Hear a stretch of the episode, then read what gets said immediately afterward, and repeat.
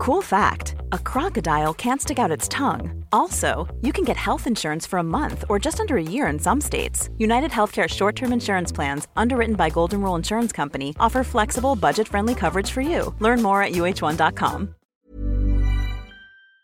Peloton isn't just about bikes and treadmills, it's a team of expert instructors ready to motivate you 24 7 with thousands of classes ranging from strength training and yoga to running and boxing. Peloton is the perfect space to experiment with new types of movements at a level and pace that feel good for you. Early riser, fan of the evening burn, whether you have five minutes or an hour, there's a Peloton class that fits into your schedule. Plus, you'll never have to deal with the sold out classes or awkward locker rooms. Did I mention that music is iconic? Want to blast 90s hip hop? Need to ugly cry along to some power ballads after a bad day? Looking for a Pride Month playlist to get your blood pumping? Whatever you're into, Peloton has a class that will get you moving. Workouts you'll crave, only on Peloton. Now the Peloton Bike Plus is its best price yet at $500 less. Find more game-changing prices on the original Peloton Bike and Peloton Tread. Visit onepeloton.com to learn more. Be honest. Are you completely obsessed with your shoes? Have you been known to talk about your shoes to friends, family, and people in line at the grocery store? If not, then you probably don't have Rothy's. Because when you have shoes that are comfortable, washable, and come in tons of styles and colorways, obsession is basically mandatory. Just ask the millions of women who wear Rothy's every single day. You may have heard of the point and the flat from Rothy's, but they also make insanely comfortable sneakers, loafers, ankle boots, and more. Plus, every single Rothy's product is made with sustainable materials like plastic water bottles and marine plastic. So not only are they comfortable, washable, wear everywhere shoes that look great on your feet, they're great for the planet too. Step up your shoes and accessories this spring and get ready to be asked, are those Rothy's? And for a limited time, you can get $20 off your first purchase when you go to rothys.com slash comfort. That's $20 off at rothys.com slash comfort. Gustavo Petro quiere acabar con la minería fósil y al mismo tiempo limitar y desprofesionalizar la inversión en minería no fósil. Pero ¿realmente es compatible renunciar a los combustibles fósiles y al mismo tiempo dejar de explotar de manera muy intensiva los minerales no fósiles? Veámoslo. El candidato a la presidencia de Colombia, Gustavo Petro, participó recientemente en el Congreso Nacional de Minería y dejó dos grandes titulares. En primer lugar, las nuevas explotaciones de minerales fósiles van a desaparecer su gobierno pretende ir desmantelando a lo largo de 12 años la industria minera del petróleo y del carbón. La minería fósil no tiene futuro. No puede tenerlo, además, porque la humanidad perece si tuviese futuro. Economía fósil, nos guste o no nos guste, toca salir de ahí. Y en segundo lugar, la actividad de la minería no fósil, es decir, de la minería metalúrgica, la relacionada con la extracción de metales, y la minería no metalúrgica, la relacionada con la obtención de materiales de construcción o piedras preciosas, esa minería no fósil se verá seriamente limitada. ¿Y por qué se verá seriamente limitada? Porque Petro considera que la vida debe ser un límite a la minería no fósil en tres sentidos. En primer lugar, no permitir la actividad minera cerca de las ciudades. En segundo lugar, no permitir la actividad minera cerca de los acuíferos. Y en tercer lugar, y sobre todo, no permitir la actividad minera en tierra fértil, priorizando de esa manera la agricultura frente a la actividad minera. La minería no mineroenergética tiene un campo de acción, pero unos límites. ¿Cuáles límites? Los límites tienen que ver pues con la vida. El límite es la vida. A partir de estas propuestas de Gustavo Petro podemos efectuar dos tipos de reflexiones. El primer tipo de reflexiones tendría un ámbito más local, más nacional para el caso de Colombia, y es cómo se paga todo esto. La actividad minera en sentido amplio, la actividad extractiva, aporta el 2% del presupuesto de Colombia y el 5% del PIB. En algunas regiones del país, prácticamente el 40% del PIB proviene de la actividad minera. Por tanto, cortarle las alas a la actividad minera en sentido amplio, a la actividad extractiva, supone de entrada un mazazo, un golpe económico muy fuerte para la economía colombiana. ¿Cómo se va a adaptar la economía colombiana tan a corto plazo? Porque recordemos que estas propuestas son para implementar durante su próximo gobierno, en cuatro años. ¿Cómo se va a adaptar la economía colombiana a este mazazo? pues al menos en este Congreso Minero, Gustavo Petro no esbozó propuestas muy concretas. Básicamente lo fió todo a un gran pacto social para articular la transición energética. Pero las cifras, senador, eh, eh, candidato, eh, son elocuentes. Nosotros somos un país que vivimos del... Es que no quiero focalizarme mucho en el petróleo, pero somos un país que en términos de regalías la minería es importante en términos de generación de empleo y de desarrollo de esas regiones donde hay explotación claramente minera. ¿Cómo reemplazar esos aportes de lo que usted llama esa economía fósil en cuatro años? En cuatro años, ¿qué es lo decisivo? Porque, digamos, como en términos de inversión extranjera es uno de los sectores que más inversión extranjera tiene. En términos de exportaciones, ni qué decir. ¿Cómo reemplazar la economía fósil? Esos ingresos. ese, aunque no es el tema de los presentes, tengo entendido, por un tema específico de minería que es la minero energética. Em, ese es un pacto. El pacto versa sobre cómo se hace la transición.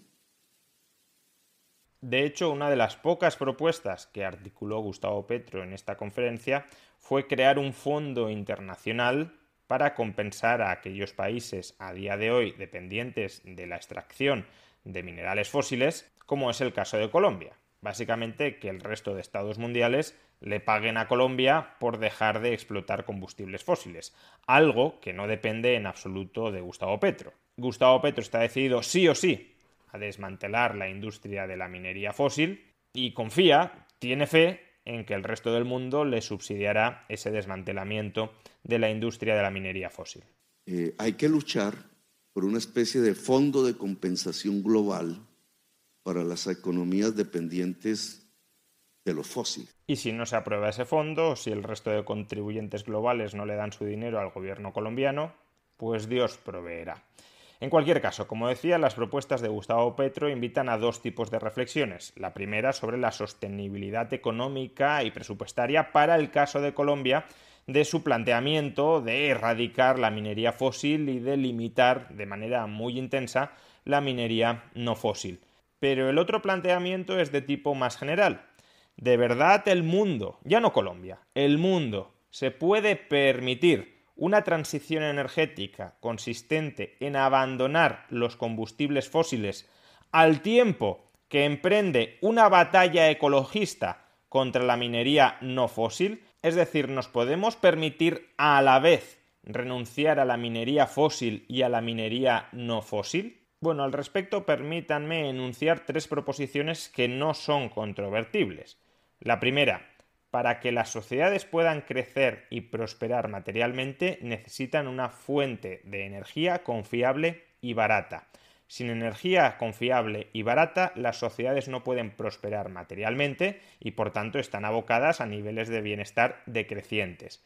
En segundo lugar, a día de hoy, la fuente fundamental de esa energía barata y confiable son los combustibles fósiles. Si renunciamos a los combustibles fósiles por los efectos adversos que pueden tener sobre el clima, habrá que encontrar y habrá que invertir en fuentes de energía alternativas que idealmente deberían ser tan eficientes o casi tan eficientes como las energías fósiles. Y en tercer lugar, aun cuando tengamos una tecnología energética que sea tan eficiente como las energías fósiles, para implementar, para materializar, para extender, para generalizar esa tecnología generadora de energía de origen no fósil, necesitaremos de una inversión material muy intensa que requerirá de materiales y esos materiales, esas materias primas, se extraen fundamentalmente de la minería no fósil. De tal manera que tenemos una especie de trilema. Un trilema es cuando tenemos tres opciones y las tres son incompatibles entre sí. Hay que descartar como mínimo una de esas tres opciones. La primera opción es seguir creciendo económicamente, seguir incrementando el bienestar material de las sociedades. La segunda opción es renunciar a los combustibles fósiles y por tanto a la minería fósil. La tercera opción es renunciar, limitar de manera muy importante la minería no fósil. Las tres a la vez no se pueden dar. Si renunciamos a la minería fósil y a la minería no fósil, estamos renunciando a crecer y al bienestar económico. Si renunciamos a la minería no fósil, para mantener nuestro bienestar material, deberemos seguir atados a las fuentes de energía fósiles. No podremos efectuar una transición energética sin contar con el auxilio, sin contar con la materia prima de la minería no fósil. Y en conclusión, por tanto, si el objetivo es renunciar a las fuentes de energía fósiles al tiempo que las sociedades siguen creciendo y generando bienestar para sus ciudadanos, no quedará otra que apoyarse en la minería no fósil para extraer los materiales con los que invertir en la transición energética.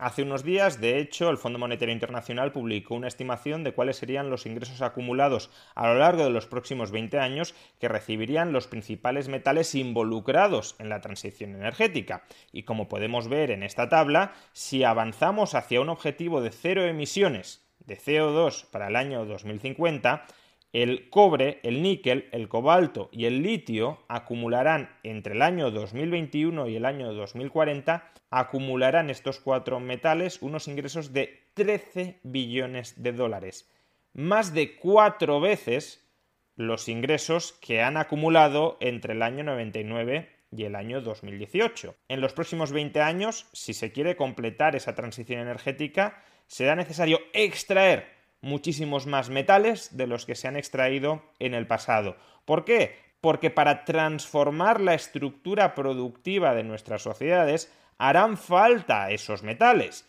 Por ejemplo, en este gráfico extraído de la Agencia Internacional de la Energía podemos observar cómo el coche eléctrico promedio requiere de hasta seis veces más minerales que el coche convencional de motor de combustión promedio. En particular, requiere más cobre requiere de más níquel y requiere de más grafito. Por tanto, si el coche eléctrico ha de sustituir al coche con motor de combustión tradicional, necesitaremos extraer muchos más de estos minerales. Pero es que asimismo una central eólica requiere hasta nueve veces más minerales que una central de ciclo combinado, que una central que queme gas. En particular, y como de nuevo podemos observar en este gráfico extraído de la Agencia Internacional de la Energía, vemos que una eólica requiere de mucho más cobre y de mucho más zinc, aparte de otros metales, pero estos son los dos principales, mucho más cobre y mucho más zinc que una planta simple, tradicional de gas natural. De nuevo, si hay que reemplazar toda la estructura de generación eléctrica de un país para volverla mucho más verde, mucho más renovable, habrá que extraer muchos más de estos minerales. Y si no se extraen esos metales, no podremos completar la transición energética. Y si no completamos la transición energética, aun suponiendo que tenemos una tecnología capaz de reemplazar eficientemente a los combustibles fósiles, pues entonces, si no completamos esa transición energética y renunciamos a los combustibles fósiles, lo que nos queda por delante es miseria. Por tanto, la posición ecologista muy extendida en muchas partes del mundo de no queremos minería fósil, tampoco queremos minería no fósil, nos conduce a la pobreza. Si queremos renunciar a la minería fósil, habrá que hacer un uso muchísimo más extensivo, muchísimo más extractivo de la minería no fósil. No podemos alcanzar los primeros objetivos de descarbonizar la economía a través de una transición energética muy potente, no podemos alcanzar esos objetivos sin una inversión minera en cobre, en níquel, en cobalto o en litio potentísima. No es que esa inversión sea condición suficiente, porque falta todavía una tecnología lo suficientemente eficiente para reemplazar a los combustibles fósiles, pero desde luego sí es condición necesaria. Si tenemos tecnología y no tenemos inversión minera, la tecnología no valdrá de nada. Y en este contexto, la propuesta de Gustavo Petro de maniatar a la industria minera no fósil, de desprofesionalizarla para que sea una minería de pequeñas y medianas empresas y para limitar enormemente su ámbito de actuación, pues esas propuestas todavía tienen menos sentido. Colombia, aparte de carbón, de petróleo o de oro, también produce cobre y níquel, dos de los metales fundamentales para la transición energética que está postulando Gustavo Petro. ¿Qué pretende entonces hacer Gustavo Petro? ¿Seguir importando el cobre y el níquel de otras partes del planeta? ¿Qué sentido tiene que pretendas que otras partes del planeta hagan lo que tú no quieres hacer en casa? ¿O es que Gustavo Petro no quiere importar estos metales y por tanto no quiere completar la transición energética que está anunciando para descarbonizar, para desfosilizar la economía colombiana? Si tienes una agenda muy ambiciosa de transición energética, deberías tener igualmente una agenda muy ambiciosa de extracción de minerales para dar apoyo, para posibilitar esa transición energética. Y aunque no tuvieras una agenda muy ambiciosa de transición energética, como por ejemplo no la tiene el actual gobierno de derecha mercantilista de Colombia, también sería absurdo que si el planeta, si gran parte del planeta se va a sumergir en una transición energética que va a requerir de una extracción masiva de estos minerales y que por tanto va a suponer un caldo de negocio brutal para aquellos países que puedan proporcionar esos minerales, ya digo, aunque tú no te quieras sumar a esa transición energética, sería absurdo, tal como está haciendo también ahora mismo el gobierno de derecha mercantilista de Colombia, ir denegando licencias de explotaciones mineras para colgarte la medalla ecologista. En definitiva, todos aquellos que como Gustavo Petro defienden una transición energética muy ambiciosa, deberían decir no solo transición energética sí, sino también minería sí. O alternativamente, si dicen transición energética sí y minería no, deberían añadir riqueza y bienestar para todos no.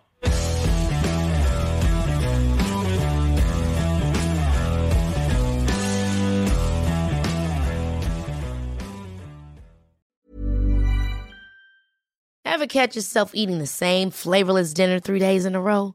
Dreaming of something better? Well, HelloFresh is your guilt-free dream come true, baby. It's me, Kiki Palmer. Let's wake up those taste buds with hot, juicy pecan-crusted chicken or garlic butter shrimp scampi. Mm. Hello Fresh.